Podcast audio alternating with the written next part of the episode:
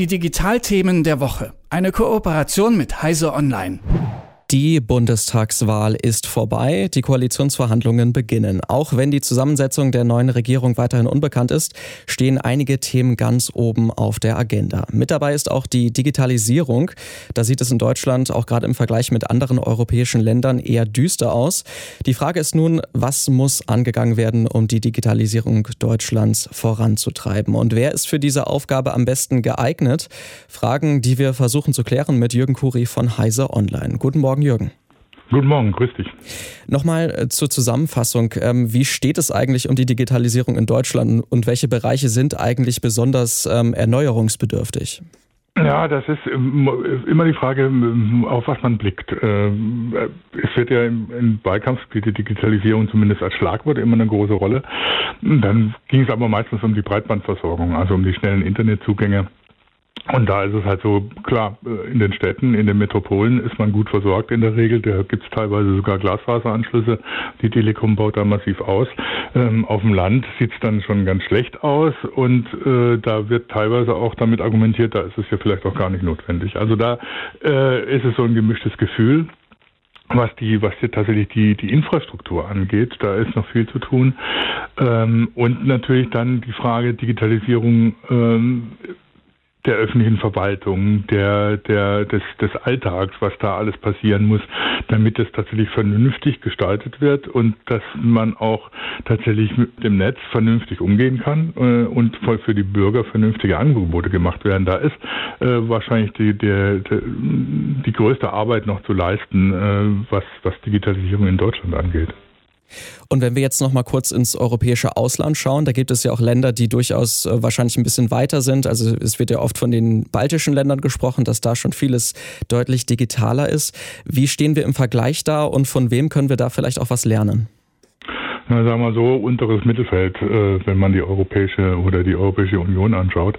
Ähm, das sind tatsächlich die baltischen Länder, das sind die viele skandinavische Länder. Finnland zum Beispiel ist, äh, was Digitalisierung, äh, Versorgung der Bürger mit äh, einem schnellen Netz, äh, digitalisierter Verwaltung angeht, ein ziemliches Vorbild für Deutschland. Da kann man sich einiges abgucken. Das heißt, in den skandinavischen Ländern und in den baltischen Staaten ist es tatsächlich so, dass da sehr viel mehr schon gemacht wird, sehr viel, dass es sehr viel weiter ist. Und da kann sich eine neue Bundesregierung unter Umständen doch eine ganz dicke Scheibe von abschneiden. Wenn wir jetzt nochmal auf die Parteien schauen, die im Wahlkampf auch oft damit geworben haben, da Kompetenz zu haben, also zum Beispiel die FDP kommt mir da in den Sinn, die hat ja viel damit geworben, auch eine Partei der digitalen Erneuerung irgendwie zu sein. Ähm, wie siehst du das? Welche Parteien stehen denn da besser da als andere? Kann man das so sagen? Ja, kann man schon sagen. Also wenn man sich jetzt die anguckt, die in die Frage kommen, äh, tatsächlich eine Regierung zu bilden, das sind ja vor allem SPD, Grüne und FDP und äh, je nachdem, wie sich Armin Laschet da noch durchsetzt, auch unter Umständen auch die CDU, dann ist es tatsächlich lustigerweise so, dass die beiden, die jetzt so ein bisschen als Königsmacher sich gerieren, tatsächlich auch diejenigen sind, die am ehesten dazu was zu sagen haben. Das sind die Grünen und die FDP.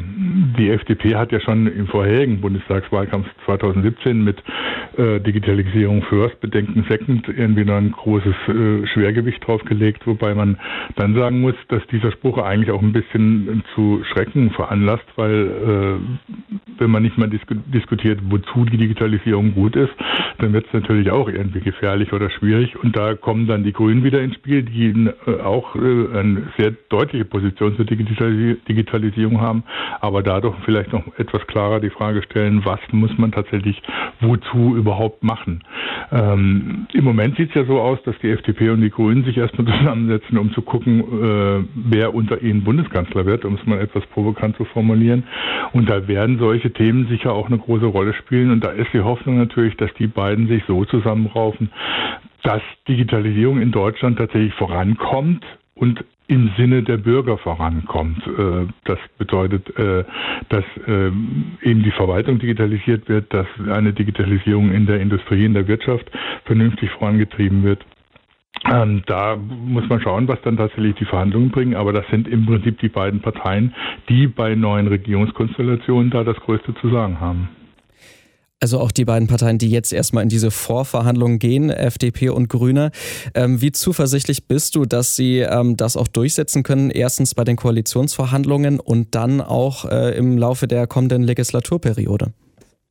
Also die, der große, der in Anführungsstrichen große Partner, so groß sind sie ja da nicht mehr, äh, entweder SPD oder CDU wird sich da schon sehr viel auf das einlassen müssen, was die beiden FDP und Grüne da in diesem Bereich ähm, vorschlagen bzw. anstreben.